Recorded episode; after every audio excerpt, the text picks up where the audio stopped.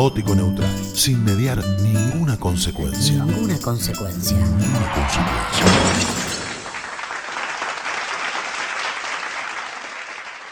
Hola, Cristian. Hola Germán, ¿cómo andás? ¿Qué decís? Bien, bien, bien. Acá, eh, como el fondo, con tormenta de este lado. Sí, digamos que no está el mejor panorama como para volver a los pagos.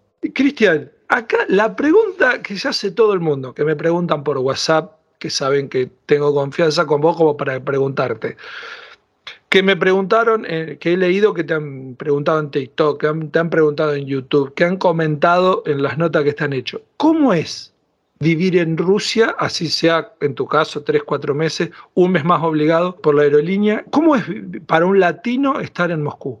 Bueno, eh, para empezar, eh, es una experiencia que es, distinta, obviamente, a estar en el lugar en el que uno está afincado, donde tiene una rutina de trabajo y otras actividades, ¿no? Grandes y queridos amigos como vos. Eh, pero es un lugar que, por lo menos mi experiencia, es un sitio muy amigable con el extranjero.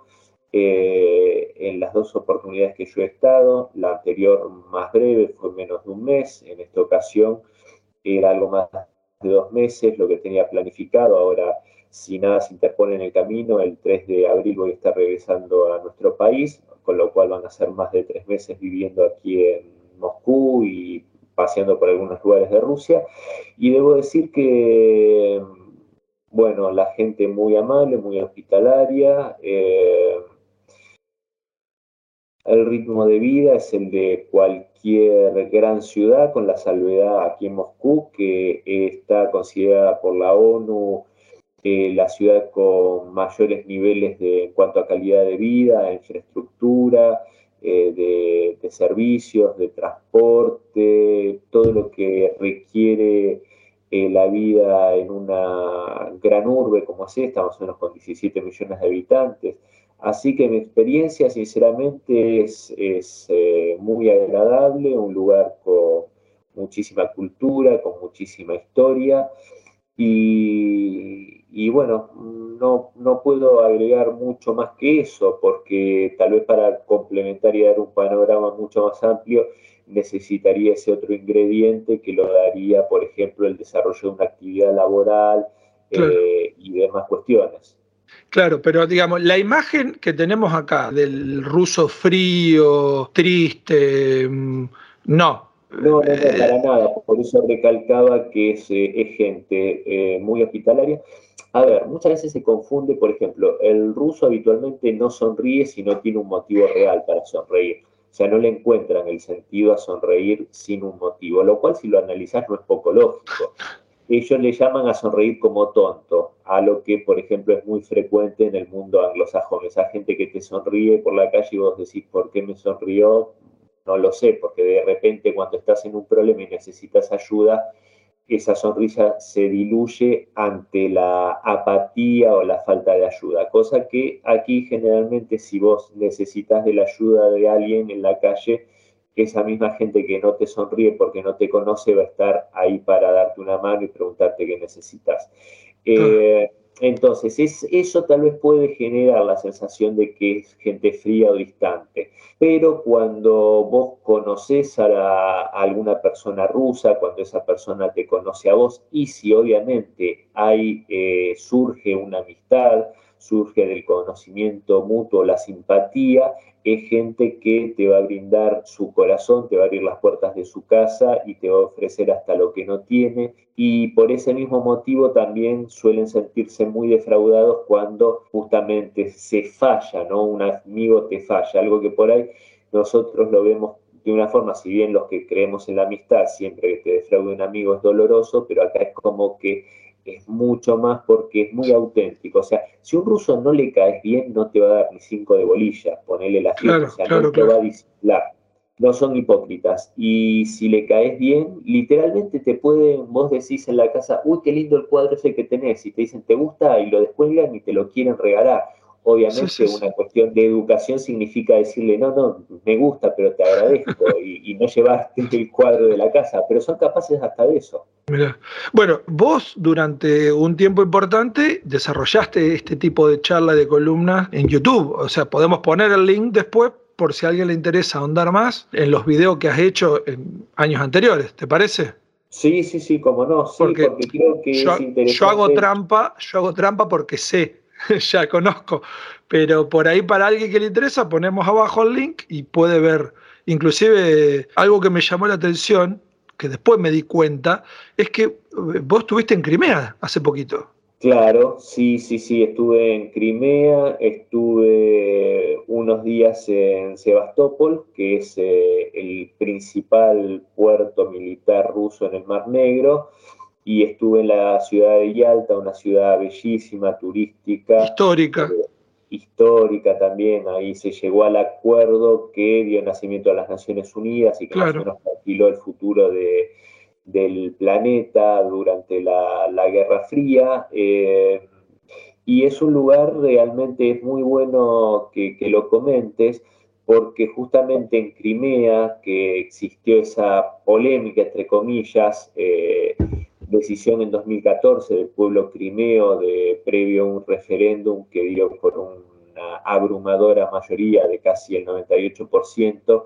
la decisión de ese pueblo de reunificarse con Rusia, y digo reunificarse porque antiguamente, y no tan antiguamente, hasta antes de 1954 era parte de Rusia, Crimea, y esto fue a partir del golpe de Estado que se dio en, en Ucrania en 2014, financiado por Europa y Estados Unidos, y los ciudadanos de la península de Crimea y Sebastopol decidieron como decía recién, reunificarse con Rusia y esto permitió que justamente en este territorio no sonase un solo disparo, no hubiese una guerra civil como lo hay desde hace ocho años en el Donbass y la gente estuvo segura, estuvo a resguardo de los neonazis ucranianos y hoy es un territorio donde se trabaja, donde se prospera y donde se, simplemente el interés de la gente de Crimea es trabajar por un futuro próspero y mejor para ellos y para Rusia. Yo vi los videos y vi fotos, obviamente, por una cuestión de confianza con vos, pero se puede dar fe de que no es una zona en la que se sienta una invasión o una apropiación. O sea, yo vi fotos, vi videos, vi tus publicaciones en YouTube, en otras páginas, y se ve como una ciudad cualquiera de Rusia. Digamos, más allá de que yo sabía, porque vos me lo habías contado anteriormente, no vi diferencias, por ejemplo, con Sochi. Exactamente, sí, sí, sí. Vida normal. Totalmente, porque son eh, lugares donde la población eh, es mayoritariamente étnicamente rusa, pero aparte hay componentes ucranianos, hay componentes de otras etnias, los cuales también se sienten hermanados con Rusia, los cuales también tienen una afinidad cultural, histórica, religiosa y lingüística con el país euroasiático, y también ese mismo sentimiento de, de no pertenecer administrativamente ni como Estado a un gobierno que había tomado el poder de forma ilegítima a través de un golpe de Estado y que hostilizaba a las minorías étnicas que paradójicamente en, Crimea son mayoría, eh, rusoparlantes o húngaros eh, o rumanos o gitanos, como si hace el régimen, hizo a partir de 2014 y sigue siendo la, haciendo en la actualidad el régimen de, de Kiev. Y como justamente también decía, la gente del Donbass tiene el mismo sentimiento,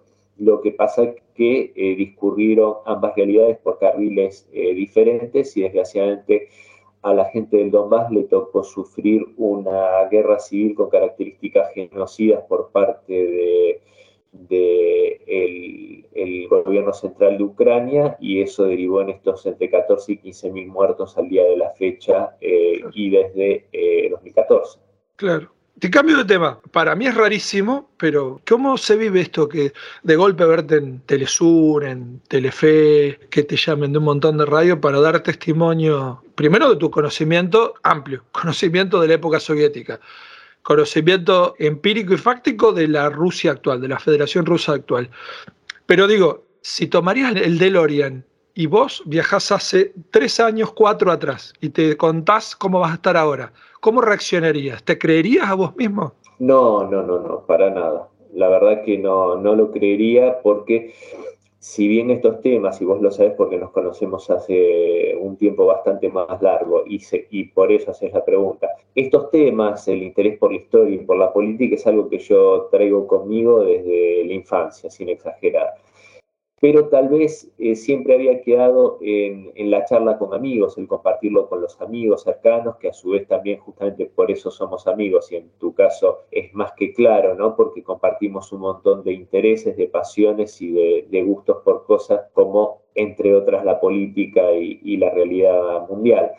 Así que cuando justamente pasó que me invitan algunos eh, amigos o compañeros a escribir artículos relacionados con esto en identidad colectiva en el portal identidadcolectiva.com, tal vez ahí se presentó uno de los primeros desafíos que era compartir un poco de este conocimiento, entre comillas, porque tampoco me considero un me da un poco de pudor cuando en Telesur me, presentan como experto en temas de la Unión Soviética. Yo no soy ningún experto, apenas alguien que se ha interesado en saber, en conocer, en estudiar y tal vez en base a eso puedo compartir algo de esto con la gente. Me da un poco de pudor, pero bueno, tampoco quiero corregirlos porque me da más pudor corregirlos. Pero simplemente el, el salto, y no fue poco importante, tiene que ver con esto, con empezar a compartir que tal vez en algunas columnas de radio también, fue un poco el momento inicial y fue a sugerencia tuya, no lo olvido, que hiciste la propuesta de que yo tuviese una columna sobre estos temas tan desconocidos allí en Occidente y en nuestro país, a pesar de que es un país que ha tenido muchísima inmigración rusa, eh, la Argentina. Pero eh, creo que sin duda dicho todo esto, fue un cambio de 180 grados en, cuanto a lo que era mi, vida profesional, que sigue discurriendo por el mismo terreno de la fotografía, que es mi trabajo rentado, pero sí me ha eh, abierto estos caminos y esta situación azarosa de la operación militar rusa en Ucrania a que diversos medios de nuestro país y como vos mencionabas, Telesur de, de Venezuela, eh, me consulten acerca de mi humilde mirada al respecto y de algunos análisis que puedo compartir, entre los cuales vos sabés que estuvo hace un año anticipar que esta situación que se está viviendo hoy era muy posible si seguían ocurriendo las cosas que estaban ocurriendo y desgraciadamente no me equivoqué. Acá voy a, hacer, voy a aclarar. Yo fui uno de los que creían que estabas exagerando. Yo cuando te escuchaba hablar digo, creo que Cristian exagera un poco. Y creo que te lo dije un momento, digo, me parece que está exagerando un poco, no, no te aseguro que, y tenías razón. Así que bueno, eh, si bien la crítica fue en privado, las disculpas son públicas, porque me imagino que no debo ser el único que ha pensado que estabas exagerando. Y no, no estabas exagerando. Creo que desgraciadamente nadie pensó que, que estaba que estaba fundado, tal vez sí, porque yo, o sea, vos me conocés y sabes que, que mis análisis eh, no son a la ligera. Pero sí, la, yo creo que el 100% de las personas creyeron que estaba exagerando. Eh, desgraciadamente, a pesar de que tal vez yo también en algún momento, mientras escribía, decía, estás exagerando y, y, al mismo tiempo sabía, por entender un poco la idiosincrasia, la historia de Rusia, la idiosincrasia del pueblo ruso y más o menos cuáles son algunos de los sentimientos que tiene el presidente Putin para con este país, sabía que si la cosa seguía por el, terreno del acoso por parte de la OTAN y de la amenaza de genocidio a la población del Donbass, iba a terminar pasando esto, pero debo decir que la mayoría pensó como vos, Germán. Y un detalle a tener en cuenta, porque yo leí las columnas, eh, fue exactamente como vos lo dijiste. O sea, pasó, los motivos fueron exactamente lo que vos lo dijiste. O sea que no sé si serás un experto en el tema, pero sí sabes más que todos nosotros. Otro tema, tu libro, Cristian. Primero que te voy a decirte que está buenísimo. Lectura rápida, lo podés leer en muy poco tiempo, es muy agradable de leer, no se hace tedioso ningún capítulo ni ningún párrafo, no tiene eh, sobrecalificativos, me encantó. El capítulo del año 39 y vos podés dar fe de que soy una persona que no va a sorprender ciertos temas como este, me sorprendió. Eh, la cantidad de datos que aportás es increíble. El capítulo año 40 me llamó mucho la atención, un tema que vos tocas y que no lo leí nunca en ningún libro, y te puedo asegurar, Cristian, que tengo muchos, que es la participación de empresas, la participación de los civiles en la guerra, sobre todo en el genocidio. Me pareció muy bueno y me llama la atención que nunca nadie haya tocado ese tema. Y el último capítulo, en especial, esto es alerta de spoiler, la apoteosis del mal. A partir de la apoteosis del mal se pone muy complicado seguir leyendo. Es un golpe bajo. La verdad, los temas que tocas son. te llenan los ojos de lágrimas, se te pone muy complicado de leer, más allá de que hablas, en algunos casos, hechos de valentía, o sea, hechos que dignos de una película, pero se pone muy difícil si querés vivir la historia, si querés no solo tomarlo como información, sino si querés vivir la historia se pone realmente complicado de leer el libro. ¿Cómo hiciste para escribirlo? Bueno, eh, primero gracias porque eh, creo que después de escribir el libro entendí un poco o terminé de darle sentido a la frase esa que dice que uno tiene que tener un hijo, plantar un árbol y escribir un libro.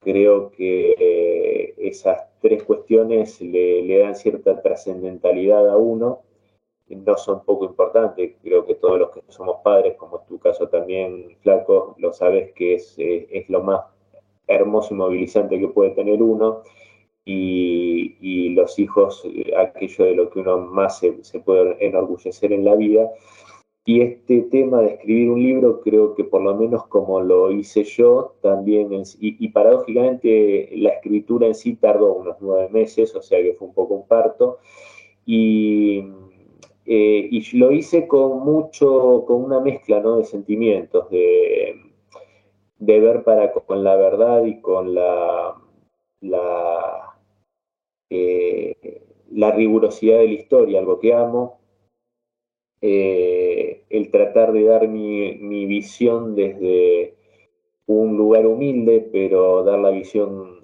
al fin sobre aspectos que en muchos lugares, especialmente en Europa, se está tratando de tergiversar la, realidad de los hechos que, que, acontecieron durante la Segunda Guerra Mundial y en los momentos previos, por eso arranco en, en 1933, aunque tengo eh, tomé la decisión en su momento de hacer una especie de ida y vuelta ¿no? en el tiempo, no ser rígido en una cuestión cronológica, por eso tal vez inclusive trato, como vos has leído, Flaco, eh, temas que tienen que ver con el Tratado de Versalles, que es imposible no verlo para los temas que estoy tratando.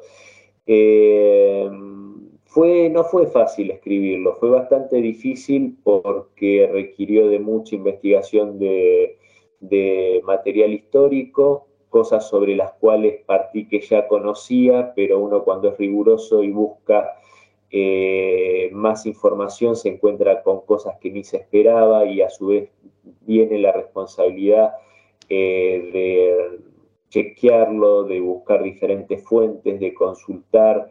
Eh, para ser riguroso, ¿no? Porque yo siempre digo, el libro, los artículos que escribo, las cosas que digo, a mucha gente sé que no le gusta y de hecho las, les molesta mucho. Lo que no pueden decir es que sean mentiras, eh, que no sea cierto. Eso es algo que yo me, planteo como una obligación, eh, no solo tal vez defender principios en los que creo, sino hacerlo desde la verdad, no tergiversarlo. Entonces, bueno, fue muy trabajoso y entre cosas eh, que sinceramente te digo flaco, me lo encontré, no fue algo que, yo supiese, la complicidad de, puntualmente de la, del consorcio industrial IG Farben, que es lo que vos planteabas, más allá del capítulo de 1939, que hay que decir que fue un año bastante entretenido, por ser sarcástico, pero lo de IG Farben, si bien yo sabía que innumerables empresas se beneficiaron con la mano de obra esclava ¿no? durante el nazismo, lo de IG Farben fue ya pornográfico en ese sentido, que e, ese consorcio estaba compuesto por empresas que existen en la actualidad y que en el libro las enumero y las eh, nombro con, todo su eh, con todas las letras, ¿no? Claro, el que, quiera, el que quiera saber que compre el libro. Y sería interesante, sería una aporte interesante a... ponemos el link de Mercado Libre. Ponemos el link de Mercado Libre que lo pida. Está en Mercado Libre y creo sinceramente que, vale la pena, a los que les interesan estos temas, vale la pena leerlo porque se van a encontrar con mucha información que no está disponible, de la que prácticamente no se ha hablado. En la parte de la que vos, eh, a la que vos haces mención, la del capítulo de la apoteosis del mal, sin duda en ese capítulo hay eh, el potencial para tres, cuatro o cinco películas en sí mismas, eh, muy duras, algunas que tendrían un desenlace esperanzador, como la historia de Nikolai Kiselyov, un, un, héroe partisano soviético, pero eh, debo decir también, eh, para ser sincero, que a mí me costó mucho escribirlo desde lo emotivo. vos como lector dijiste que hay momentos que se te hace tal vez un nudo en la garganta o te corren las lágrimas y a mí me pasó de, estar escribiendo la historia y que me, pase eso mismo, ¿no? Y que fuese muy, muy choqueante e inclusive muy movilizado desde el punto de vista anímico. Hubo esa parte en particular que vos mencionaste, el capítulo es la apoteosis del mal, que tuve que ver mucho material visual, mucho material documental fotográfico sobre las víctimas de todo esto y eh, estuve muy afectado emocionalmente durante semanas, que yo te he contado la anécdota, ¿no? Que un día hablando con Cristina le comenté esto y me dijo, bueno, Cris, vos te eh, entendés, podés entender por qué los rusos tenemos esa parte de, tristeza que no nos podemos sacar de encima. Y la verdad que fue revelador eso, esas palabras. Verás que me agacho cada rato porque voy a tratar de decir este apellido que So, Soya Kosmodeminskaya esa historia en particular no vamos a contarla para que, para que te compre el libro. La verdad, una demostración de valentía me llamó mucho la atención eh, y me hizo acordar mucho a una película de Hollywood. Eh, pero esa historia también me pareció muy interesante. La de Kisilyov ya la conocía de antemano del libro porque me lo habías contado, pero esa historia me llamó mucho la atención. Cristian, ahora te voy a robar un poquito de protagonismo. Sí, no, no sé sí. 30 segundos nomás, te quería comentar eh, sobre esta, esta joven Zoya Kasmodimenskaya, que el hermano también fue condecorado de forma póstuma como héroe de la Unión Soviética, de la Unión Soviética al igual que ella, y vos sabés que mm, yo me hice un poco una promesa que cuando viniese acá a Rusia iba a llevar una, unas flores a los lugares donde hubiese conmemoración de algunos de los héroes sobre los que había hablado. Y bueno, tuve la oportunidad de dejar un, par de flores en la estación eh, del metro eh, Partizanskaya, que hay una, enorme estatua en conmemoración a, esta eh, joven heroica. Así que bueno, nada, era, comentarte eso que para mí mientras escribía era fue como una promesa de honor que me hice. Sí, otro, el, que me llamó la atención y ahora sí pasamos más a la actualidad, es el de la madre, que también es un nombre irrepetible, que perdió los nueve hijos. La verdad que es algo terrible. Cristian, ahora te robo un poco de protagonismo. Dale. Es inevitable hablar del conflicto bélico desarrollándose sobre la zona del Donbass y avanzando hacia el interior de Ucrania. El análisis bélico en sí, eh, la verdad, para mí es imposible hacerlo. Por ahí en algún momento consigo a alguien que conozca más del tema y pueda hacer un análisis puntual desde el enfoque militar. Lo que sí, en el capítulo anterior del podcast yo había hablado era de cómo me imaginaba o cómo imaginarnos entre todos el futuro del Donbass. Porque más allá de este conflicto bélico, las repúblicas de Donetsk y Lugansk van a tener un futuro. ¿Y cuál era el futuro? Entonces yo planteaba distintos escenarios en el podcast, ¿no? Entonces, si triunfaba la posición ucraniana, si triunfaba la posición rusa, digo, ¿cómo te imaginás vos el futuro de Donetsk y Lugansk? Porque una de las posibilidades es que sean, para mi gusto, la que debía haberse dado naturalmente, es que sean independientes. Pero Occidente no va a dejar de culparlas por ser dos repúblicas rebeldes ucranianas que quisieron ser amigas de Rusia. digo, en la visión retorcida que hoy se está viendo de este lado del mundo. Vos estás leyendo los diarios y lo estás viendo, la versión por ahí tan antirrusa que hay, que en realidad la hubo siempre, porque cuando Rusia fue parte de la Unión Soviética era antisoviética, pero cuando Rusia era zarista era antizarista también.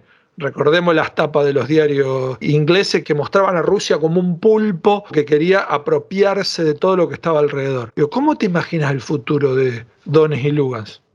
Bueno, hoy esa pregunta creo que tiene que ser también un poco más abarcativa, cómo nos imaginamos el futuro de Ucrania, porque eh, de hecho los acuerdos de Minsk que se firman después de que se inicia esta, esta guerra civil eh, en, el este ucraniano, eh, esos acuerdos preveían, a los cuales Kiev se comprometió y violó 2014 y 2015, digo porque hubo una ampliación en 2015, marcaban que eh, Ucrania iba a generar las modificaciones legislativas necesarias para dotar a estas repúblicas de Donetsk y Lugansk de eh, un estatus autonómico suficiente como para que les permitiese una convivencia pacífica dentro de, la, dentro de Ucrania, o sea, sin que Ucrania perdiese soberanía sobre las mismas. Y a nosotros parece, nos puede parecer extraño entenderlo, porque no entendemos cómo, son, cómo es el funcionamiento de una federación realmente, ¿no? Para que ustedes se den una idea, Chechenia, que hoy está también eh, sobre ahí en el tapete con los eh, efectivos militares chechenos, eh, que combaten obviamente dentro de la Federación Rusa, o sea, dentro de las Fuerzas Armadas de la Federación Rusa en Ucrania, es una república, o sea, Chechenia es la república de Chechenia dentro de la Federación Rusa, o sea que el hecho de las autoproclamadas, como se llamaban, repúblicas populares de Donetsk y Lugansk, no necesariamente implicaban que querían independizarse de Ucrania. Lo que sí marcaba indudablemente es eh, eh, la aspiración a ser respetadas en su autonomía, no ser avasalladas en el, uso de su lengua materna y demás cuestiones. Esto que le podría haber permitido a Ucrania no perder la soberanía sobre estas regiones hizo que eh, los ataques de Kiev hicieran correr tanta sangre que yo hoy lo veo difícil que puedan volver a ser parte de Ucrania. ¿Y por qué digo esto? Porque había por parte de algunos diputados eh, regionales de Ucrania el proyecto de hacer un nuevo país que fuese una república federal ucraniana, lo cual sería un remedio para estas tensiones que tienen que ver con las eh, particularidades étnicas, que no solo afectan a los rusófonos, sino también a los habitantes de etnia húngara, que también han sido reprimidos y perseguidos por Kiev. Eh, yo creo que el estado de cosas actual hace que estas soluciones sean complicadas porque, como dije antes, corrió demasiada sangre, especialmente con víctimas en el Donbass, como para que olviden esto y vuelvan a abrazar a Kiev con amor y cariño. Eh, yo veo que hay dos posibilidades. Una, sin duda, un cambio de régimen, eso creo que va a ser eh, necesario, eh, un cambio de régimen en Kiev. El gobierno actual, bajo estas condiciones, no puede seguir.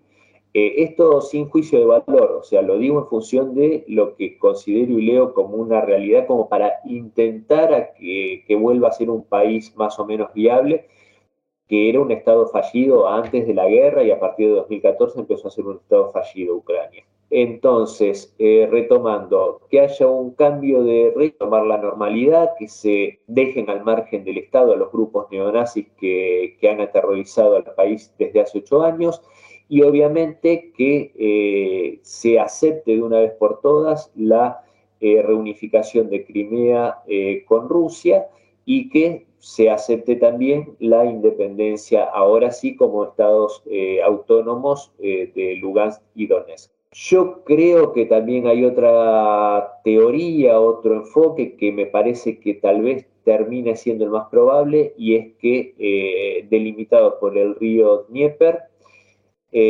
prácticamente hasta el sur pero abarcando también toda la costa sur del país, ¿no? O sea, tomando del río Dnieper para el, lado oriental de Ucrania y toda la franja sur del país, toda la, parte del Mar Negro, que incluye a Odessa y todas estas partes. ¿Por qué marco estas regiones? Porque son las regiones que son eh, más eh, fuertemente identificadas con Rusia, con la cultura rusa, etcétera y que el resto del país permanezca como este, esta Ucrania que hemos conocido hasta el día de hoy, gobernada por este eh, presidente Volodymyr Zelensky, que es ni más ni menos que un instrumento de Estados Unidos que para tomar cualquier decisión consulta a Washington. Y, que obviamente en ese estatus va a permanecer como un país eh, con pocas posibilidades de progreso, eh, dado que eh, la riqueza industrial eh, del país esté en esta otra región de la que yo hablaba. Va a ser un Estado con una debilidad militar que va a ser así porque Rusia no va a permitir que sea de otra manera para que no se vuelva a significar una amenaza para su seguridad.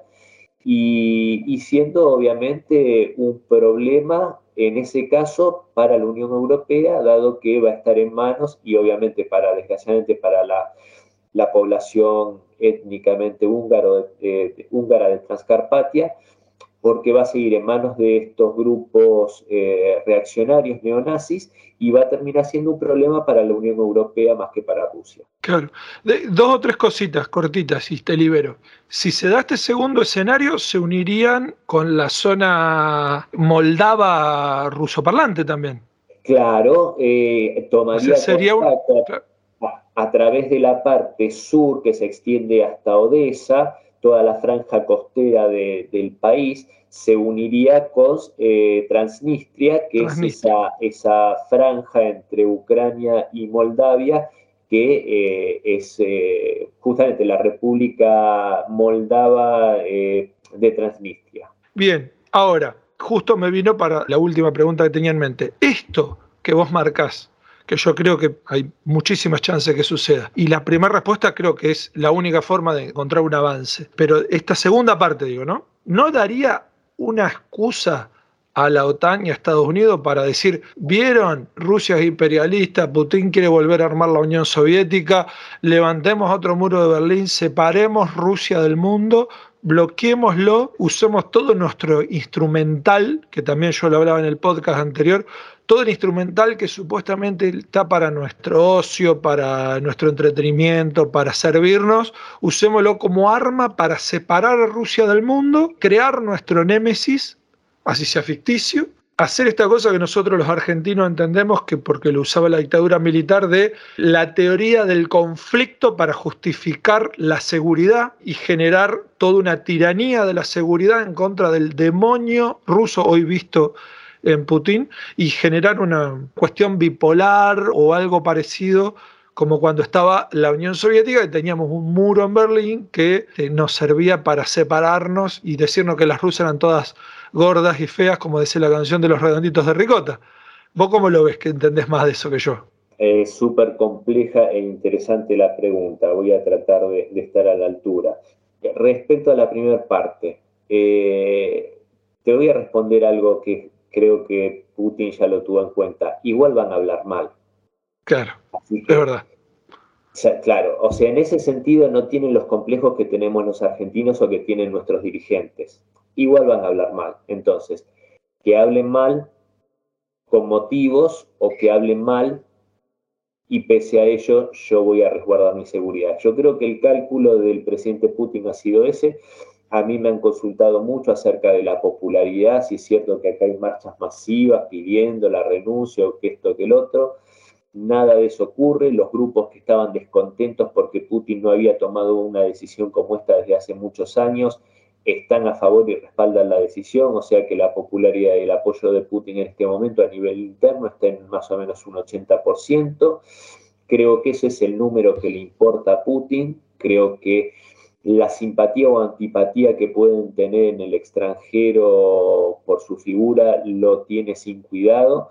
A los rusos también los tiene sin cuidado porque yo en muchos medios dije, allá están teniendo mucha más censura que acá. Yo acá tengo acceso a todos los medios occidentales o a casi todos los medios occidentales, eh, a medios disidentes internos como el periódico eh, Novaya Gazeta, que es un periódico súper crítico, que es el último premio Nobel de la Paz, fue el director de este medio y yo puedo leerlo todos los días ese medio. Eh, es como la nación, es como la nación de Rusia.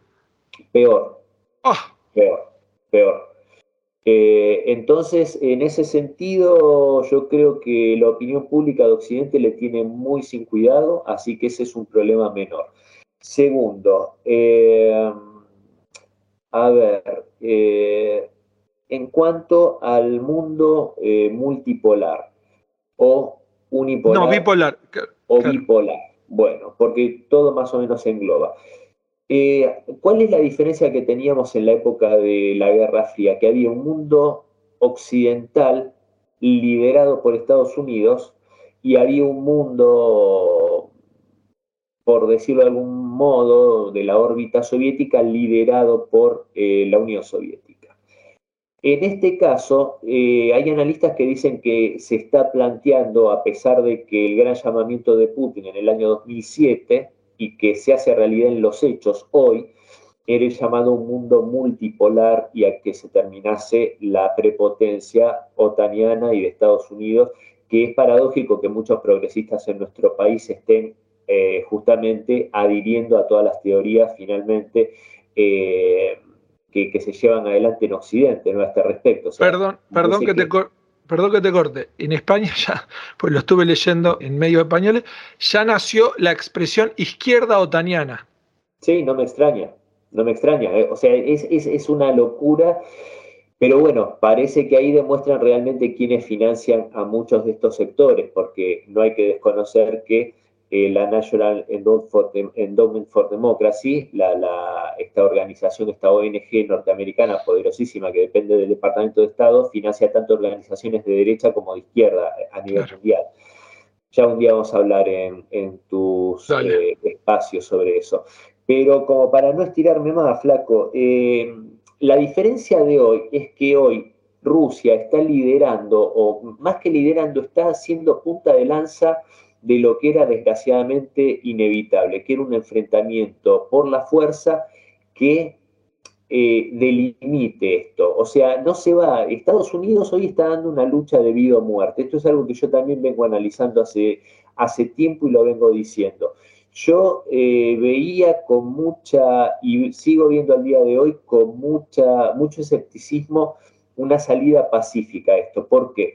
Porque para Estados Unidos también es una lucha de vida o muerte, según como lo entienden ellos. Porque ellos entienden que si se pierde la hegemonía y la prevalencia de ellos a nivel mundial, por sí solos tienden a languidecer y a, desaparecer. Eh, y lo que pretende Rusia y China en lo económico es un mundo con reglas claras e igualdad para todos que por sí mismo va a hacer que Estados Unidos termine muriendo.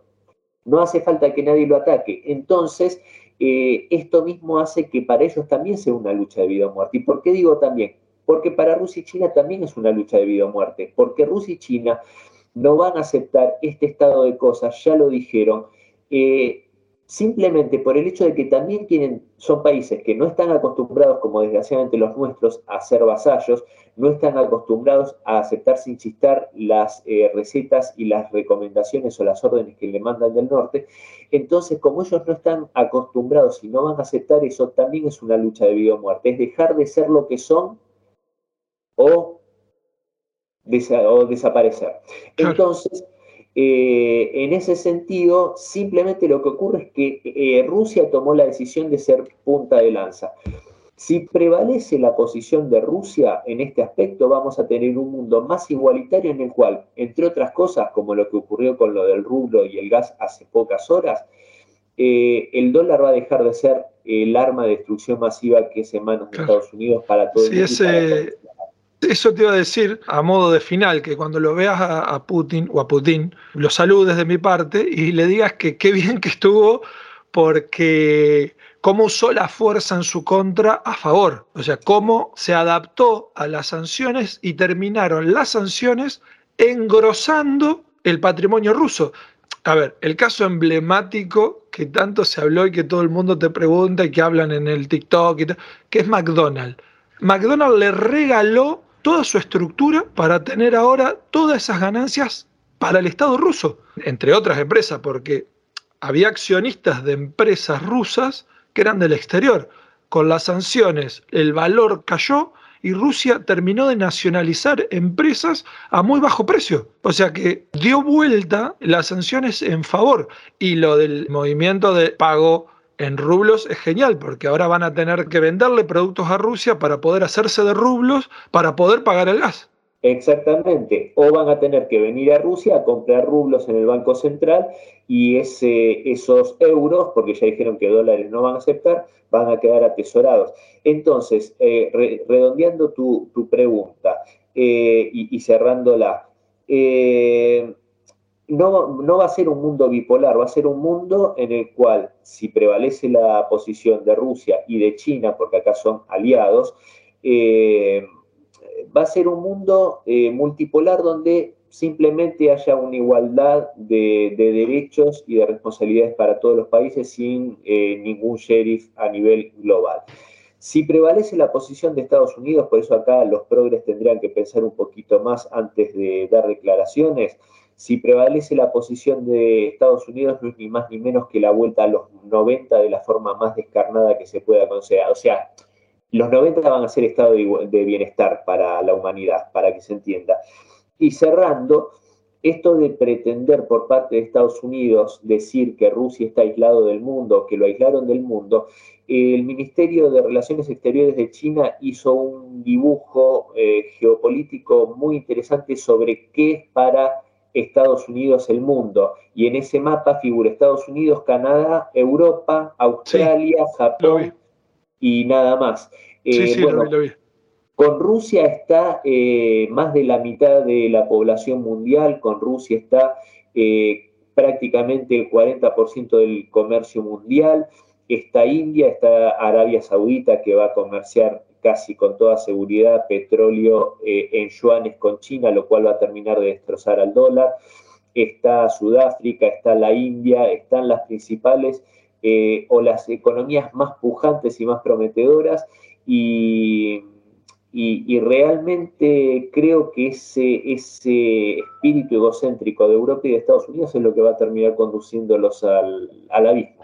Está, Cristian, ahora serio, la última, cortita y te dejo en paz. Así seguís haciendo tus cosas. Aparte se está poniendo largo, no nos va a escuchar nadie. Sino. Cuando decimos que Rusia tiene una fuerza paramilitar nazi. Vos que entendés mucho de este tema. De hecho, acabo de mostrar un libro que escribiste sobre este tema. Estamos hablando de nazis de verdad, no de la expresión que nosotros, por ejemplo, acá en la Argentina le decimos a alguien cuando estamos discutiendo sobre algo y no acepta la opinión del otro, decimos, eh, no seas nazi, o cuando alguien opina mal de otra persona o discrimina a otra persona y decimos, no seas nazi. No, estamos hablando de gente con Adolfo tatuado, nazis de verdad. ¿Es así o me equivoco? Eh, flaco querido, cuando decimos que Ucrania eh, tiene neonazis, que tiene fuerzas paramilitares neonazis, cuando decimos que el, régimen de Kiev, Kiev, cuando yo digo Kiev es la capital de Ucrania, eh, fomenta y que incorporó al Ministerio del Interior a estos grupos como fuerzas armadas, estamos eh, diciendo que eh, son grupos que entre sus emblemas, entre sus estandartes, tienen símbolos nazis. Decimos que son grupos que saludan con el brazo derecho extendido, eh, con la simbología nazi. Decimos que son grupos que hacen marchas con antorchas por la capital, por Kiev o por Lviv, con retratos de Stepan Bandera, ahora voy a decir quién fue este hombre, y con eh, grandes pancartas con eh, Bandera, con otros líderes nacionalistas ucranianos y con la imagen de Adolfo Hitler. Eh, o sea, son nazis, parecen nazis y se comportan como nazis, con lo cual la respuesta Son de temer. Exactamente. Esta gente, Stepan Bandera fue un líder nacionalista ucraniano, que eh, fue eh, el grupo de él, eh, fue uno de los grupos que colaboró de forma más efectiva con la invasión nazi a la Unión Soviética, en particular en Ucrania. Ellos organizaron y llevaron adelante el pogrom. Un pogrom es una especie de, linchamiento masivo de ciudadanos, en este caso específicamente. Con, con cierta veña del Estado por lo menos con la inacción, por lo menos con la inacción por parte del Estado. Fue una semana donde se asesinaron prácticamente entre 10.000 y 15.000 judíos, entre otros grupos, también a ucranianos disidentes, comunistas, a rusos, a polacos, pero especialmente se dirigió la furia contra los judíos en la, fines de junio, principios de julio de 1941, en la ciudad de Lyubimsk, que es un poco el centro, es el corazón, es donde nació Stepan Bandera y es un poco el corazón del nacionalismo ucraniano. Y, esta persona, bueno, fue colaborador de, la Alemania nazi. En el último momento hicieron, quisieron hacer ver, cuando ya se veía que las tropas nazis estaban en retirada, quisieron hacer ver como que ellos que no luchaban solo contra las tropas soviéticas, sino que también luchaban contra los nazis, como una especie de, lavarse la cara. En medio de eso generaron unas matanzas atroces de, polacos. Eh, es recordada la, masacre de eh, Bolín. Bolín. Y bueno, eh, esta, esta, gente, estos eh, que hoy en día ocupan gran parte del poder en Ucrania, son eh, herederos simbólicos y, e ideológicos de esta gente, llevan adelante sus estandartes, reivindican sus figuras. el expresidente Yushenkov, que fue el que estuvo antes de al que le hicieron el golpe de Estado Viktor Yanukovych, Yushenkov lo, lo declaró héroe de Ucrania a Stepan Bandera, a este tipo que fue un delincuente lisa y llanamente.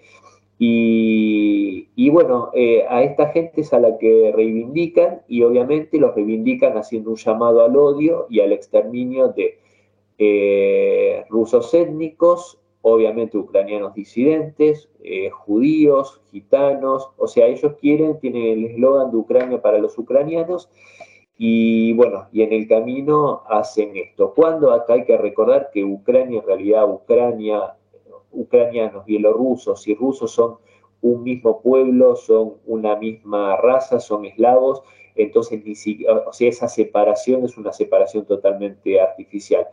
Y de vuelta para hacer y, cerrando, eh, autobombo con mi libro, bueno, en el capítulo de la apoteosis del mal hago una reseña muy detallada justamente de lo que fue este, eh, este grupo neonazi eh, ucraniano. Dale, Cristian, 50 minutos llevamos ya, así que nos extendimos bastante de lo que habíamos pactado. No te molesto más, gracias por tu tiempo y espero que la próxima vez que nos juntemos a charlar a través de este medio, estés acá en la Argentina. Esperemos, creería que sí, salvo que haya algún inconveniente no previsto, espero que sí y que bueno, compartamos ahí unos mates y alguna cosa rica que voy a llevar. Dale, buenísimo. bueno, manda saludos a todo el mundo por allá y dale, muchísimas gracias por tu tiempo. Un abrazo grande, un placer, flaco querido. Suerte, amigo. Abrazo.